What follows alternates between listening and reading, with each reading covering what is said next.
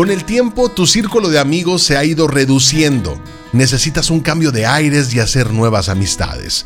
Pero empezar a conocer gente te supone demasiado esfuerzo. Es complicado, te expones al ridículo y la mayoría de las veces no se concreta absolutamente nada. Pero si te dijera que puede ser mucho más sencillo de lo que crees, no, no voy a darte esos típicos consejos de cómo aparentar seguridad o simplemente sé tú mismo. Eso ya lo has probado y no funciona. La clave es seguir las pautas que han demostrado científicamente su eficacia para vencer tus miedos y conectar mejor con la demás gente. No es magia, pero si eres constante, los resultados llegarán antes de lo que te lo imaginas. Sigue conmigo en este podcast porque hoy te voy a decir cómo descubrir las 10 claves para lograr la personalidad más abierta y sociable que tanto deseas. Permíteme hacer antes una reflexión. ¿Sabrás decirme por qué es tan importante que te esfuerces en conocer gente y te mantengas en contacto con tus amigos? Creo que el doctor Waldinger puede darte la respuesta. En un ambicioso estudio que duró 75 años y donde participaron 700 voluntarios, Waldinger quiso encontrar el secreto de la felicidad. Pero descubrió que ni los éxitos profesionales, la salud, la riqueza o la fama eran imprescindibles para ser feliz. Lo más importante eran las relaciones sociales. Según Waldinger, son nuestras relaciones personales lo que nos mantiene felices y sanos. Cuanto más solo se sentía alguien, más problemas de salud y menos esperanza de vida tenía. En otro estudio de la Universidad del Norte de Carolina, incluso se asoció la falta de relaciones sociales con el cáncer y las enfermedades cardiovasculares. ¿Pero eres tímido o eres introvertido? Sí, ser sociable supone muchas ventajas, pero solo si de verdad lo necesitas. ¿Quieres socializar porque necesitas conectar con otras personas o simplemente porque supone que tienes que hacerlo? Esta diferencia es crítica, porque hay un montón de gente que a pesar de tener pocos amigos, no se siente sola. Fíjate lo que te he dicho. Sentía no es cuestión de cuántos amigos tienes, sino cómo te sientes con los amigos que tienes. ¿Sabes cómo se le llama a las personas que se sienten bien con pocas amistades? Introvertidos. Y el problema está en que la sociedad nos vende que debemos ser extrovertidos para ser felices. No confundas la timidez y la introversión, porque no tiene nada que ver. La timidez es la dificultad para relacionarse con los demás, mientras que los introvertidos simplemente prefieren tener pocos amigos, pero muy íntimos. Yo, por ejemplo, soy introvertido pero no tímido. No me cuesta conocer gente, pero cuando llevo un par de horas socializando con mucha gente me agoto. Soy feliz sin un gran círculo social. Está bien, quiero conocer gente, pero los desconocidos no son sociables. Imagínate que son las 7 de la tarde y estás sentado en un vagón del metro o en el camión de regreso a casa. Delante de ti hay un hombre con traje que lleva varias estaciones o varias paradas leyendo el periódico de manera muy tranquila. En una de las paradas entra un joven de unos 30 años, le echa un vistazo rápido a todo el vagón o a todo el camión y se sienta al lado del señor que está hojeando el diario. Le mira, esboza una sonrisa y le pregunta, ¿qué tal? ¿Alguna noticia interesante hoy? ¿Qué opinas? ¿Crees que está molestando al hombre del periódico? La mayoría consideramos que intentar empezar una conversación en este caso sería poco respetuoso. Y esta es una de las principales razones por las que las personas tímidas tienen tantos problemas para conocer gente. Pero creen que van a molestar a alguien. Nada más lejos de la realidad. En un experimento realizado en el metro de Chicago se demostró que, en lugar de producir malestar, cuando alguien empieza una conversación con nosotros, generalmente nos hace sentir mucho mejor que si seguimos solos y en silencio. Siempre encontrarás gente que ha tenido un mal día. Eso no puedes controlarlo y deberías dejar de culparte por eso. Pero esa no es la naturaleza humana. La gente es sociable y en general sienta bien que nos den una conversación. Dicho todo esto, veamos cómo puedes vencer la timidez, empezar conversaciones y fortalecer tus relaciones. Todo según la ciencia. ¿Cómo deshacerte de la timidez? Para empezar, para empezar, deja de referirte a ti mismo como una persona tímida. Creas que lo eres o no, la realidad es que sufres timidez en determinadas situaciones. Si fueras tímido en lo general, lo pasarías mal incluso con tus papás o amigos más cercanos. Lo más probable es que sufras timidez con desconocidos o cuando te toca ser el centro de atención, así que evita definirte como tímido, porque lo único que haces es reforzar esa idea en tu cabeza. Solo hay situaciones en las que experimentas timidez.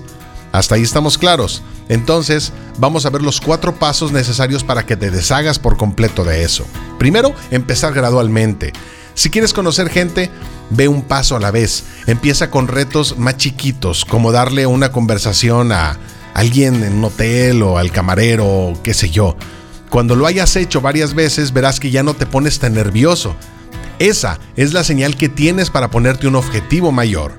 A esta técnica se le llama exposición gradual y ha demostrado científicamente que es una de las estrategias más eficaces para superar la timidez y la ansiedad social. Hasta aquí nada nuevo. Es probable incluso que ya lo supieras. Por eso ahora quiero ser un poquito más honesto contigo. Debes asumir que solo vencerás tu timidez pasándola mal. Lo digo porque mucha gente tiene la mágica esperanza de que no es así, que a base de leer libros o asistir a cursos o escuchar podcasts, encontrarás la fórmula que te va a dar finalmente el valor y la confianza en ti mismo. Pero es imposible sentirte seguro antes de enfrentarte a un reto. ¿Verdad que por mucho más que estudies, te vas a poner nervioso en un examen, no sé, para conducir un coche o un examen de álgebra o trigonometría? Pues aquí ocurre exactamente lo mismo. La confianza se consigue después de actuar, nunca antes. No esperes sentirte confiado porque te vas a quedar así esperando siempre, nervioso o no, solo hazlo. Ahora bien, ¿qué hacer con tus pensamientos negativos? Quizá te pongas algo más nervioso. Quizá tu miedo al rechazo o al ridículo te paralicen por completo. Quizá te asalte un torrente de pensamientos invitándote una y otra vez a no arriesgarte. En estos casos, la sabiduría popular nos recomienda pensar en cosas positivas o repetirnos lo bueno y maravillosos que somos. Bueno, pues según la ciencia, esto no funciona. En lugar de luchar contra tus pensamientos, solo acéptalos. No les quites espacio, dáselo. Reconoce que tus pensamientos negativos están ahí. Pero reconoce que puedes actuar sin hacerles caso. ¿Quieres un ejemplo? ¿Qué ocurre cada vez que te levantas en la mañana para ir a chambear, a trabajar? Si eres como la mayoría de los mortales, probablemente no te apetezca nada. Seguramente tus pensamientos son, qué rollo, ojalá fuera millonario, tuviera mucho dinero, me quedara toda la mañana en la cama. Pero ¿qué terminas haciendo? Pues terminas haciendo que te levantas y vas a trabajar, y a pesar de que tus pensamientos te digan que no, solo te levantas y lo haces. Dicho de otro modo, tus pensamientos y tu conducta no tienen por qué estar alineados. Y con la timidez ocurre lo mismo. Tus pensamientos negativos van a estar ahí siempre, pero tú eliges tu conducta. La herramienta emocional que va a reducir tus nervios para continuar, ocultar los nervios, transmitir confianza, demostrar seguridad. Para empezar, si superar la timidez fuera fácil, con eso imagino que ya lo habrías hecho, ¿no? Pero el verdadero problema es que la falsa seguridad te va a crear otro problema. Además de la timidez, ahora debes concentrarte en ocultarla. Y eso te crea una presión adicional que no tendrías si simplemente reconocieras tus nervios.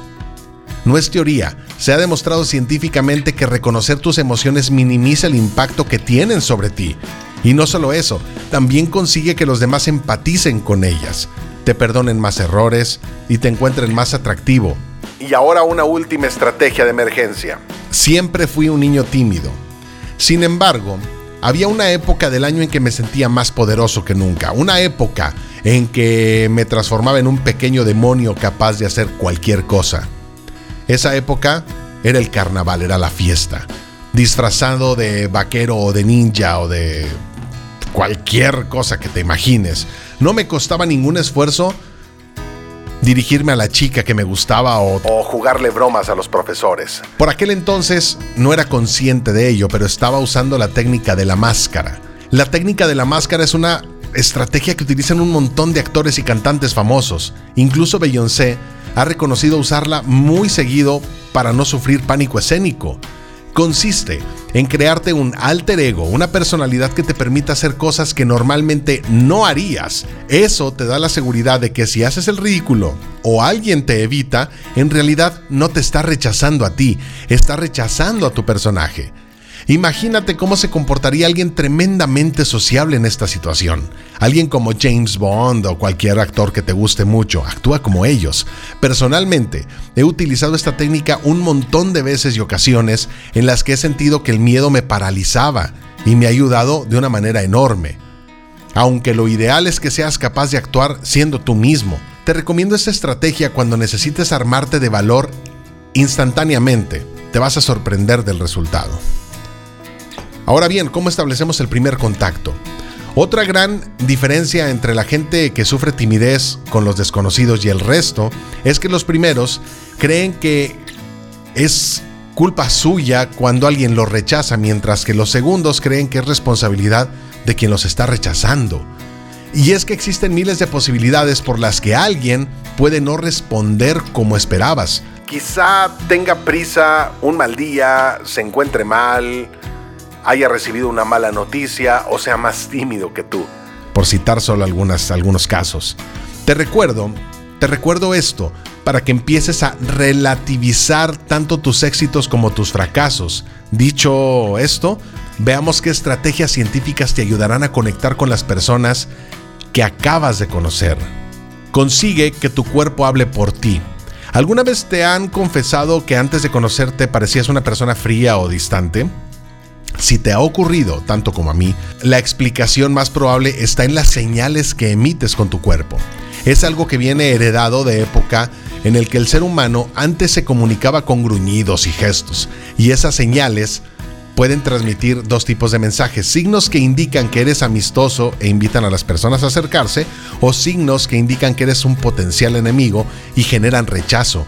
Para evitar que la gente te ponga de inmediato a la defensiva, aprende a comunicar señales del primer tipo. Es decir, sonríe, pero de verdad.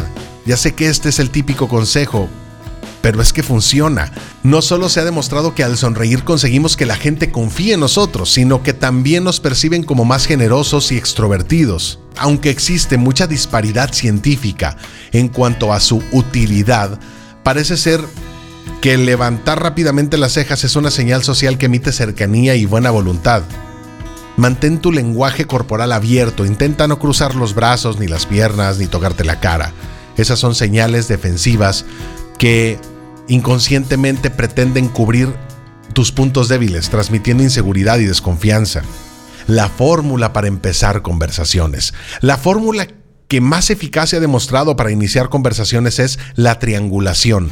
Se trata de crear un triángulo entre tú, tu interlocutor y algo que tengas en común con tu interlocutor, como un comentario sobre lo que estás haciendo, viendo o escuchando. Te pongo un ejemplo. Imagínate que estás en un viaje, en un eh, vuelo de México a, no sé, eh, Estados Unidos eh, desde el centro del país son casi tres horas sentado dos horas sentado al lado de un desconocido. Podrías triangular un tema diciendo disculpa. Disculpa, ¿sabes más o menos a qué hora vamos a llegar a Estados Unidos? Así de fácil como eso. El segundo paso es pasar de la triangulación a la conversación. La manera más natural es añadir información tuya que pueda aplicar con tu interlocutor, que se le puede llamar como la pregunta tú también y, es, y, te pongo el ejemplo, ¿no? ¿Tú también estás viajando por trabajo?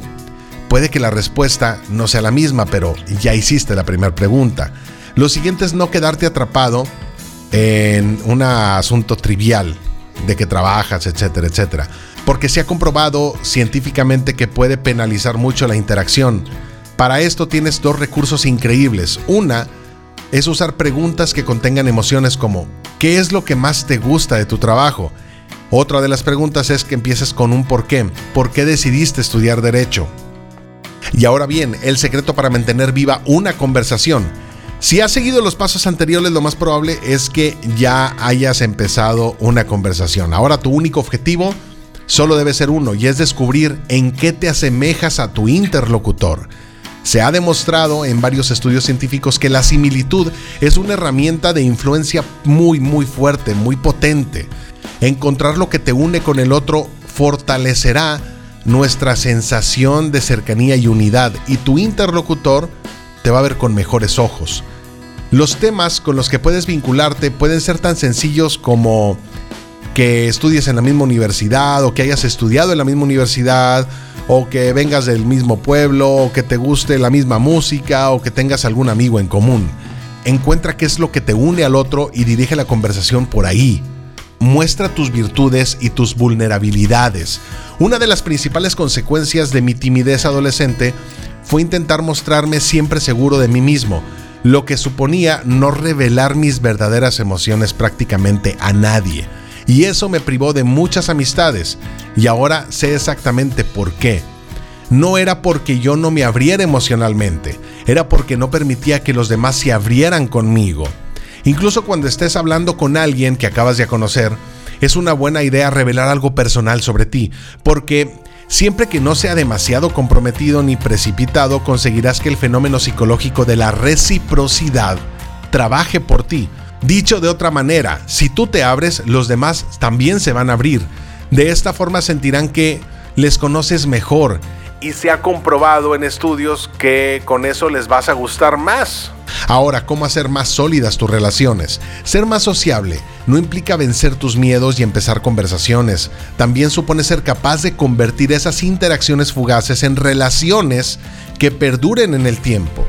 En esta etapa del proceso no hay demasiados secretos y sí bastante esfuerzo. Cuanto más similares sean, van a conectar mejor, pero también debes de cuidar el resto de los cuatro elementos de la amistad que es la frecuencia, la proximidad, la duración y la intensidad. Te hablo de la frecuencia. Sencillamente, si quieres fortalecer tu relación con alguien, deberás verlo más seguido. La ciencia dice que por lo menos deberías establecer contacto una vez cada 15 días, y aunque lo ideal fuera que lo hagas en persona, hoy en día tienes un montón de opciones para hacerlo. Llámale por teléfono, mándale un WhatsApp, escribe un correo electrónico, unas señales de humo, déjale un mensaje en Facebook, etiquétalo en algo. Conozco gente que incluso tiene alertas en la agenda que le recuerdan que debe conectar con sus amistades. Hazlo como desees, pero si quieres amigos deberás esforzarte en verlos de vez en cuando. Ahora hablemos de la proximidad. La proximidad física también es fundamental para crear relaciones más sólidas. Por eso en el punto anterior he remarcado la importancia de encontrarse en persona. Cuanto más cerca estés de alguien, mayor posibilidad de contacto. Así se explica que hicieras tantos amigos cuando iban de viaje, cuando ibas de viaje con tus compañeros al colegio. Ahora hablemos de la duración. La duración de estos contactos debe ser fundamental. De nada te va a servir quedarte de ver con alguien si solo va a ser 10 minutos. Si no puedes encontrarte con tus amigos tan seguido como te gustaría, por lo menos, por lo menos cuando lo hagas, haz que dure un poquito más. Y finalmente viene la intensidad. La intensidad es el último componente para crear una relación de amistad, pero no por ello no menos importante. Cuanto más intensos y emocionales sean tus encuentros, más fuertes se van a volver los lazos. Por eso las mejores amistades también se forjan en la infancia, porque allí las emociones están mucho más presentes. Afortunadamente, un estudio demostró que si estamos con alguien mientras vivimos algo emocionante, lo terminaremos asociando con esa persona. Para aprovecharte de este fenómeno, propone a tus amigos actividades que les puedan generar emociones, como un viaje de aventura, una visita a un parque de diversiones o algo que implique ser felices. Así que como conclusión, ser más sociable es posible. Y a través de estudios científicos de este podcast ya te he demostrado cómo. Pero ojo, requiere esfuerzo. Por eso considero que lo más importante es que te plantees por qué quieres ser más sociable. ¿Realmente necesitas más gente en tu vida o por qué se supone que lo deberías hacer?